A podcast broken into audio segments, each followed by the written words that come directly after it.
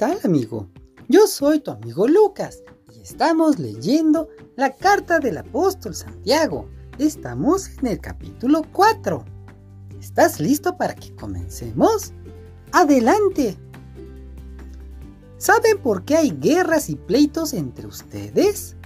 Pues porque no saben dominar su egoísmo y su maldad. Son tan envidiosos que quisieran tenerlo todo y cuando no lo pueden conseguir, son capaces hasta de pelear, matar y promover la guerra. Pero ni así pueden conseguir lo que quieren. Ustedes no tienen porque no se lo piden a Dios. Y cuando piden, lo hacen mal, porque lo único que quieren es satisfacer sus malos deseos. Ustedes no aman a Dios ni lo obedecen. ¿Pero acaso no saben que hacerse amigo del mundo es volverse enemigo de Dios? Pues así es. Si ustedes aman lo malo del mundo, se vuelven enemigos de Dios. ¿Acaso no creen que como dice la Biblia, Dios nos ama mucho? En realidad, Dios nos trata con mucho más amor, como dice la Biblia. Dios se opone a los orgullosos, pero brinda su ayuda a los humildes. Por eso, obedezcan a Dios, háganle frente al diablo y él huirá de ustedes. Háganse amigos de Dios y Él se hará amigo de ustedes.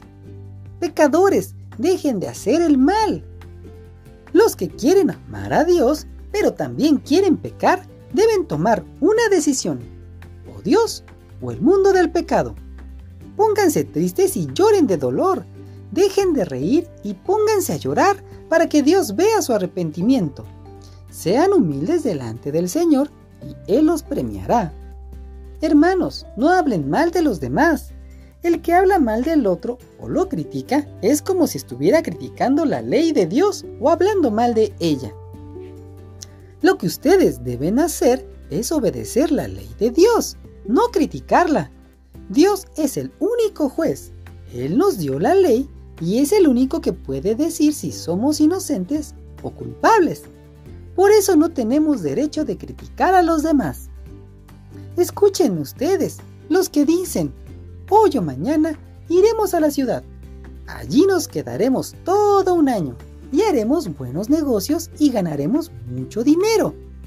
¿Cómo pueden hablar así cuando ni siquiera saben lo que les va a suceder mañana? Su vida es como la niebla.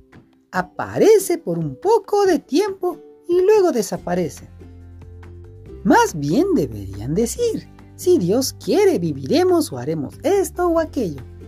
Sin embargo, a ustedes les gusta hablar con orgullo, como si fueran dueños del futuro, y eso está muy malo.